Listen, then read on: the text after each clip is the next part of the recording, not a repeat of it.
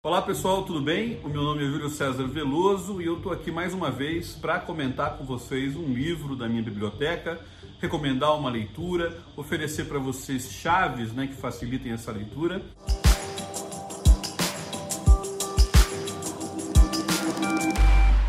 E eu queria pedir para vocês que, se vocês gostarem do vídeo, vocês curtam, compartilhem, comentem aqui embaixo, né, mandem para os amigos para que a gente possa divulgar mais o nosso canal. Pessoal, é o seguinte, o, livro de hoje, no qual nós vamos tratar, é esse livro aqui do João José Reis, chamado Ganhadores, a Greve Negra de 1857 na Bahia. E é um livro que trata, como vocês devem já ter imaginado pelo título, né? Século XIX, uma greve feita por negros, é um livro que tem no seu centro a questão da escravidão. Apesar da greve, dessa greve que o livro retrata, não ter sido uma greve feita somente por pessoas escravizadas, ela ter sido também feita por libertos, ou seja, por ex-escravizados, por pessoas que tinham, foram escravizadas durante um tempo, não é? mas que acabaram obtendo a sua liberdade, é, a escravidão está no centro do raciocínio do livro. Né? Em primeiro lugar, porque o autor, o professor João José Reis, é um dos maiores especialistas em escravidão do mundo, a gente talvez possa dizer. É um dos maiores historiadores do Brasil, certamente, e um historiador de grande projeção internacional. Então, ele, como estudioso da escravidão, escreveu um livro que tem a escravidão como uma, um tema obviamente central, né? E também porque a gente está no século XIX, que é um século no qual a escravidão é absolutamente central. É uma coisa que eu sempre digo aos meus alunos, né? O Brasil se constitui como nação independente no século XIX. Nós vamos comemorar agora, né? Comemorar no sentido de relembrar juntos, né? Os 200 anos da independência do Brasil. E é bom a gente lembrar que o Brasil se constitui como nação independente, renovando os seus votos com a escravidão, ampliando a escravidão. Né? O século XIX é o século da constituição da cafeicultura, que é, se estabelece, se desenvolve, né? baseada no trabalho de pessoas escravizadas, né? Então, um livro sobre o século XIX, e esse tema, obviamente, é um livro que tem a escravidão no seu centro. A gente tem que lembrar que esse tema da escravidão é um tema central para o Brasil, né? para compreender os dilemas que o Brasil tem, para compreender os problemas que o Brasil tem, para compreender o racismo. Né? Então, é, compreender melhor a escravidão é uma tarefa de qualquer pessoa que se interesse por compreender o Brasil. E esse livro, apesar de tratar de uma greve especificamente, ele me parece ser um livro muito interessante para a gente compreender melhor o que de fato foi a escravidão no Brasil. Né? É, uma coisa que o professor João fala, que o professor João cita desde o começo, né, e que é uma coisa muito importante da gente lembrar sempre, é o pe primeiro lugar, né, o peso que a escravidão tem na história do Brasil, mas por outro lado também o peso que o Brasil tem na escravidão moderna. Os números variam um pouco, né? Mas a gente pode, o professor João até cita números com alguma variação do que eu vou dizer. Mas a gente pode dizer assim, com um grau bastante grande de segurança e de certeza, que por volta de 12 milhões de pessoas foram retiradas à força da África e trazido para as Américas. Desses 12 milhões, alguma coisa como 2 milhões não suportou a travessia e morreu no caminho. Então chegaram com vida no conjunto das Américas por volta de 10 milhões de pessoas. Desses 10 milhões de pessoas, mais de 5 milhões, alguns números falam em 5,6 milhões, chegaram no Brasil. Então, mais da metade de todas as pessoas escravizadas que foram retiradas à força da África e que chegaram com vida nas Américas chegaram no Brasil. Então, o peso relativo do Brasil nessa enorme violência da escravidão moderna é imenso. E a Bahia, essa greve aconteceu na Bahia, a Bahia tem um peso especial. Né? O porto é, de Salvador é um dos portos mais importantes do mundo no qual é, o tráfico de escravizados era realizado. Então a cidade de Salvador, a Bahia como um todo e a cidade de Salvador tem um peso muito grande na escravidão. Uma outra coisa que é preciso dizer para que vocês compreendam bem o livro é, é, que quando a gente pensa na escravidão, né, lembra lá dos livros didáticos em que a gente estudou essa questão, quando a gente forma na nossa cabeça uma imagem da escravidão, a gente em geral se lembra da escravidão agrícola. Né? Ou seja, A imagem que vem à nossa cabeça é aquela pessoa escravizada trabalhando no café, trabalhando nos engenhos. Né? Então é isso que fica um pouco na cabeça da gente. Quando muito a gente pensa na mineração. Mas é importante que a gente saiba que a escravidão ela se espalhou pelo conjunto das atividades econômicas no Brasil, que pessoas ricas, pessoas remediadas, esse não é um conceito muito exato, né? Mas pessoas, vamos dizer assim, setores médios, para usar um termo muito exato sociologicamente, e mesmo pessoas pobres possuíam escravizados. Né? Eu vou colocar aqui embaixo para vocês o link para um artigo que eu escrevi com o professor Silvio Almeida, no qual a gente trata um pouco disso, de como a escravidão ela se espalhou por todos, por praticamente todo o território com atividade econômica do país, por praticamente todos os setores sociais, por praticamente todas as atividades econômicas, né? que é uma coisa atípica.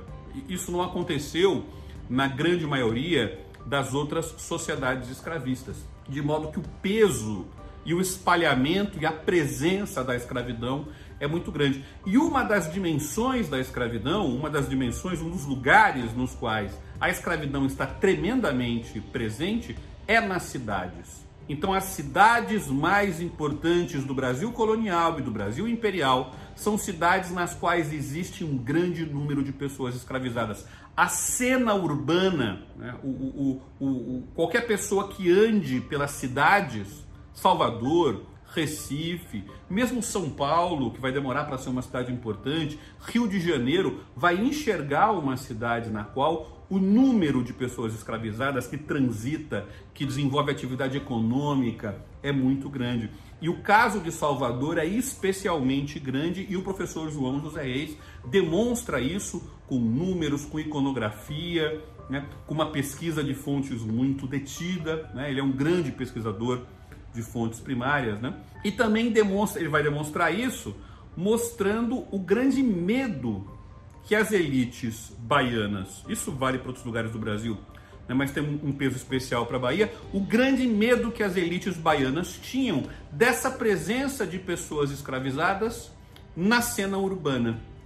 E todos os esforços que essa elite faz para, ou que pelo menos parte dessa elite faz, para expulsar em especial os escravizados africanos da cena urbana. Por que os escravizados africanos? Porque quando a gente pensa na escravidão, a gente tem que sempre lembrar que você tem aqui no Brasil escravizados que são africanos, ou seja, que nasceram na África e foram trazidos legalmente antes do tráfico e ilegalmente depois da proibição do tráfico, né? sempre ilegitimamente, né? É sempre uma coisa odiosa, mas a gente tem que lembrar que a escravidão foi legal no Brasil durante muito tempo, né? É, então, uma parte das pessoas escravizadas, né, é formada por pessoas que nasceram na África e uma outra parte desse contingente de pessoas que são escravizadas são de pessoas que nasceram no Brasil, portanto são escravos, são pessoas escravizadas nascidas no Brasil. E na Bahia, o peso relativo, em especial nessa malha, nesse, setor urbano, né, na cidade, o peso dos africanos é muito grande e ele vai demonstrar isso no livro. E por que que essa elite não quer, ou um pedaço da elite não quer que esses africanos estejam na cena urbana? Porque a elite de Salvador assistiu, a elite da Bahia assistiu em Salvador e no Recôncavo uma série de capítulos de rebelião escrava Aliás, o professor João José Reis tem um outro livro é, sobre uma, a principal, o capítulo mais importante, mas não único, dessa rebelião escrava, que é a chamada Revolta dos Malês em 1835. Então, essa permanente rebelião dessas pessoas escravizadas que vivem no mundo urbano faz com que exista um, um, um medo permanente de, como disse uma outra historiadora, é, de uma onda negra. Né? Inclusive o exemplo do Haiti, né, o exemplo da Revolução Haitiana, eu também vou colocar aqui embaixo para vocês um vídeo né, no qual eu e o professor Silvio Almeida damos uma espécie de curso no YouTube sobre a Revolução Haitiana. O medo de que uma Revolução Haitiana se repetisse no Brasil é um pânico permanente das elites brasileiras durante todo o século XIX. Fim do século XVIII, finzinho do século XVIII, mas especialmente durante todo século XIX. Então existia né, todo um esforço dessa elite para controlar e de preferência expulsar né, essa massa de pessoas que dominavam a cena urbana. Por que, que eu falei para vocês que essa era uma, uma tarefa que, que se colocava uma parte da elite, não toda? Porque uma outra parte da elite se beneficiava do trabalho urbano dessas pessoas escravizadas e também dos libertos, ex-escravos, né? Que trabalhavam nessa cena da cidade. Se beneficiavam como? Uma parte muito grande de um trabalho tremendamente útil que acontecia nas cidades era feita por essas pessoas escravizadas. Que trabalho era esse? Era o trabalho de carregar coisas. Então você tem, por exemplo, é, agindo nessa greve politicamente o tempo todo, a associação comercial. Aliás, uma das coisas mais interessantes do livro, né? As lutas dos grupos que vão se dando em torno à greve, né? A associação comercial que se apavora com a greve. Por quê? Porque quem é que carrega os produtos do comércio em Salvador? Quem carrega são esses trabalhadores escravizados e ex-escravizados, né, que trabalham na cidade de Salvador. Então, a greve dos carregadores, a greve dos ganhadores, né, ela impacta tremendamente a economia de Salvador. Quem aqui conhece Salvador, eu sei que tem gente da Bahia que está assistindo, mas tem muita gente que já foi para Salvador, né? É, fazer turismo, visitar um parente, conhecer a cidade e tal, sabe que a cidade de Salvador ela tem mais ou menos dois andares assim, né? Ela tem a chamada cidade baixa né? e tem a cidade alta. Na época da greve, 1857, você não tinha coisas como, por exemplo, o elevador Lacerda, que só vai ser construído na segunda metade do século XIX. É, você tinha poucas alternativas para fazer esse percurso entre a cidade baixa e a cidade alta. E, e como é que as mercadorias e as pessoas, já falo disso, eram transportadas de baixo para cima da cidade? No lombo, nos ombros né, a partir da força física desses é, carregadores. Né? Então, na verdade, você tem um trabalho urbano que é uma espécie de serviço essencial. Então, a elite baiana ela se divide um pouco entre uma vontade de colocar essas classes perigosas para fora da cidade, vá para o campo, trabalhar no eito, volte para a África, né? Uma vontade de tirar essas classes perigosas de lá, que já haviam se demonstrado, né, altivas, rebeldes e tal. Por um lado essa vontade, mas por outro lado a percepção de que o trabalho dessa gente era necessário para que a cidade funcionasse, para que a cidade funcionasse do ponto de vista econômico, para que as pessoas se movimentassem, para que as mercadorias se movimentassem, né? Então imaginem, coloquem na cabeça de vocês, e se vocês lerem o livro, né, o professor João José Reis vai ajudar essas imagens a se formarem, na cabeça de vocês. Imaginem uma Salvador tomada por trabalhadores negros e negras, escravizados e ex-escravizados, que trabalham na cidade. Né? Então o que, que você tem? Você tem, por exemplo, as, as chamadas ganhadeiras, né? que são mulheres que vão trabalhar vendendo coisas, em muitos casos vendendo comida, vão trabalhar, pessoal, e vão pagar impostos né, para a Prefeitura de Salvador. Não existia nessa época, né? Quem dominava, na verdade, vamos dizer assim, a administração das cidades era a Câmara Municipal, né? Mas pagando impostos para a Câmara Municipal, o professor João José Reis mostra que, inclusive, as mulheres nesse trabalho urbano ganham mais do que os homens, então elas estão ali vendendo comida na cidade, o que é uma coisa importante para o funcionamento da cidade. Elas estão ali é, vendendo outras coisas, né, vendendo objetos na cidade. Então você tem as mulheres vendendo objetos e vendendo bastante né, comida na cidade, na, na, na, cena urbana ali de Salvador. E você tem os homens desenvolvendo uma série de outros trabalhos. Eles são sapateiros, são ferreiros, né? É, são barbeiros, né? E uma grande parte deles é carregador. Eles vão carregar, às vezes, líquidos pela cidade, água. Né? Eles vão, é, por exemplo, um dos, dos vereadores né, mais radicais contra, os, contra esses trabalhadores é um sujeito que tem uma empresa que vende água. Porque ele vê esses carregadores como concorrentes dele, né? como desenvolvedores de uma atividade que concorre com eles. Né? É, então eles carregam líquidos, carregam muitas vezes excrementos, né? Então eles vão jogar fezes, vão tirar fezes das casas e vão jogar nos rios essas pessoas escravizadas e livres que trabalham como carregadores, né? é, eles vão carregar mercadorias, coisas que chegam no porto e que precisam subir, por exemplo, é, para a cidade alta ou, ou, ser movimentadas na própria cidade baixa. E eles vão carregar também pessoas. Uma das coisas mais legais, do, das muitas coisas legais do livro, é o trabalho iconográfico, né? Não só as imagens que o professor João José Reis juntou no livro, como ele tirando consequências das imagens, né? Porque uma coisa é você é, achar a imagem, já é uma coisa interessante e importante. E uma outra coisa é você fazer a imagem falar. Né? Você, você pegar a imagem e ir tirando consequências, questões, né? É, é, que as imagens mostram, né? E que só uma pessoa com estudo, né, com pesquisa e também inteligente, né, também, com, também perceptiva, é capaz de fazer né, a imagem falar de forma assim bastante eloquente, ele faz isso no livro. Então, você tem esses carrega as mulheres fazendo esse tipo de atividade e os homens, é, em grande parte, carregadores carregando é, líquidos, carregando mercadorias, carregando pessoas, né? Então, o que a prefeitura de Salvador, né, ou a Câmara Municipal, né, para ser mais exato, de Salvador, faz que provoca a greve?